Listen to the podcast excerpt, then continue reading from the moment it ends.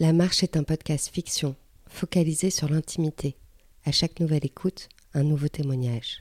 Vous êtes à Paris, vous ouvrez la porte de l'un de vos voisins, et lorsque son monologue se termine, vous fermez doucement la porte. La marche, fuyez-vous, les fous vous suivront. La salle est sombre, le sol est poussiéreux et l'air humide et chaud. L'odeur de la pièce au fond sent la flanelle, et ses tissus sont doux au toucher. Le parquet craque, et le miroir est illuminé de toutes parts. Certains tickets et billets doux sont coincés entre le miroir et le cadre en bois qui l'entoure. Mon regard cerné est baissé. Je me suis isolé. Je passe doucement mon doigt sur la petite console et celle-ci est recouverte d'un duvet gris de poussière. Je me sens bien ici, dans ce genre de non-lieu qui vous attire et qui vous garde à jamais, un petit cocon accessible uniquement aux habitués, je jette un œil tout de même à la salle derrière moi, une salle presque vide. J'ai plutôt bien dîné, même si c'était un peu froid, c'est vrai. La chaise du cabaret craque sous mon poids. Un foulard de soie est coincé sous le pied avant de la chaise. Cette chaise n'est pas vraiment confortable, ce n'est pas un problème pour moi car elle ne m'appartient pas. Elle est posée là, disposée à m'accueillir chaque soir, quelques minutes avant la suite. Ce soir la chaise craque. Elle craque à cause de mon léger surpoids, mais aussi parce que je m'agite. Comme chaque soir, je me rends compte qu'un pied est légèrement plus élevé que les autres. Elle est bancale, cette chaise. Je bouge mon bassin, une fois, deux fois, je lève le menton, je sens mon corps doucement basculer, puis je le baisse et regarde vers le parquet. Je balaye la pièce d'un regard habitué. Je plisse un peu les cils car j'identifie quelque chose à terre, peu descriptible, de loin, dans la pénombre. Je prends le temps de soulever mes cheveux avec le dos de mes deux mains pour les dégager derrière mes épaules. Et là, je sens un léger air frais caresser ma peau, alors qu'il était auparavant bien au chaud. Je me lève, j'ajuste ma tenue qui a bougé, puis je m'avance à quelques lattes de l'objet. Je me penche doucement, ce que ces quelques minutes peuvent être d'un temps infini, et particulièrement ce soir. C'est un simple petit bout de papier plié. Ses quatre bords identiques sont un peu abîmés comme lorsque le papier devient coton à force d'être trop manipulé. Celui qui a fait tomber ce trésor doit être désespéré. Il a perdu ce bout de papier froissé, qu'il a plié et replié certainement quelques centaines de fois, et péniblement je me mets à déchiffrer. Depuis toi, mon âme est une sorte de fourrière dans laquelle les choses s'entassent, vieillissent, se perdent, puis coupent. Mon cœur a foutu le camp depuis un certain temps. Je replie ce petit bout de papier, mes yeux se ferment et mon cœur commence à s'emballer. Je passe ma main à revers sur ma joue, ce geste libère un son à peine audible, comme si ces poils que je touche à revers n'existaient que pour moi. Je fronce les muscles de mon visage, les rides du lion se forment, je vois mes rides se creuser, le fond de teint se détendre, la poudre prendre du volume et mes fossettes se dessiner. Je croise mon regard hagard maquillé dans le miroir. Moi, je n'ai pas connu l'amour. Ce papier brûle dans ma mémoire, s'ouvre et se referme comme une papillote à grande vitesse. Ce papier lance le fumigène d'un amour crevé, me déchire tel un cœur abandonné? Il me rappelle violemment l'amour. Mais peut-on encore parler d'amour? Comment encore oser l'amour? Est-ce qu'on devrait même le nommer? Qu'est-ce que ça nous évoque, à part un sale goût amer qui serre le cœur? Vous voulez me parler de l'amour? Le grand amour? L'amour, l'amour, l'amour, on nous a bassinés avec l'amour. Amour à la con. L'amour, ça vous fait autant de bien que de mal, ça se mastique et ça vous crache. Vous faites d'abord l'amour, puis vous vous faites niquer. C'est du déjà vu. On sait comment ça se passe et on sait déjà comment ça se termine. La gueule en vrac. L'amour, c'est dégueulasse, c'est bipolaire, c'est un sale truc. L'amour, quand il vous quitte, vous vous rendez enfin compte que vous l'aviez vécu. Je l'ai croisé, moi, il y a longtemps, quand j'étais bien trop jeune, et depuis je vieillis mal. Parce que le temps qui passe plisse ma gueule, que mon corps se courbe et que je vais seul vers la faucheuse.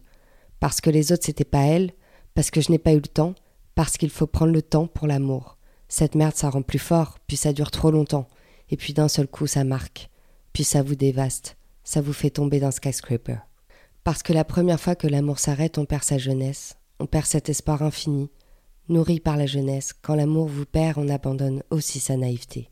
Finalement, moi, ça m'a transformé, ça m'a transgenré parce qu'à force d'avoir trop aimé son corps à elle, j'ai voulu lui ressembler. Ce n'est pas tant pour être une femme, c'est pour devenir cette femme que j'ai adorée et qui m'a péniblement laissée à moi-même. Je ne savais plus trop comment tourner les choses, comment gérer ce problème, qui n'en était pas vraiment un, car trop peu de solutions s'offraient à moi. J'ai choisi l'irrationnel, j'ai choisi l'apparat, j'ai choisi l'illusion pour parer ce désamour. L'amour, c'est l'incompréhension du début à la fin.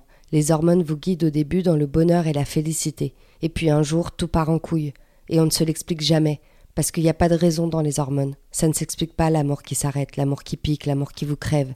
Je suis qu'un ballon de baudruche crevé sur le carreau depuis elle. On a beau pleurer comme un enfant, on a tenté de se faire pardonner sans issue. On crache par terre ce goût amer de l'erreur, de la honte, de l'ennui, car c'est bien l'ennui qui m'a fait faire n'importe quoi, qui a fait naître la tentation en moi. Je n'avais pas trop de raison. C'était de la connerie de croire que jouir ailleurs solderait mes états d'âme et ranimerait la passion. C'était un peu facile de voir partir en lambeaux son couple à coups de bouquets de fleurs, parce que je n'avais pas d'autre moyen que de lui demander pardon. Une fois que le sale amour vous quitte pour de bon, il se dégage de votre âme comme une fumée d'opium crachée par un étranger. Quand l'amour vous quitte, pas le moment où on se le dit bien sûr, mais le moment où on le ressent, on s'accroupit, abasourdi, ça vous arrache la gueule en s'échappant. Et d'un coup vous êtes loin, loin de la fête, loin du grabuge, vous êtes bien seul face à cette peine qui vous a envahi, et vous ne faites plus qu'un avec cette nouvelle compagne. Sœur Anne-Marie, c'est bien ce tsunami qui vous éloignera des autres pour toujours, parce que vous aviez besoin d'elle, de sa peau même, de son âme. À ce moment-là, on pense pouvoir se battre, mais à chaque fois, c'est l'impuissance qui nous a battus. On se pense plus unis que les autres. On ne comprend pas cette rupture du lien qu'on pensait bien tissé, bien noué entre nos deux êtres, qu'on pensait incassable, de s'être une fois tant aimé. À chaque fois, on se rend fou, à vouloir remplacer l'unique, la seule chance qu'on a laissé passer, et puis celle-ci, si tu la chopes pas quand elle passe, c'est fini, terminé, rideau, des âmes en faillite.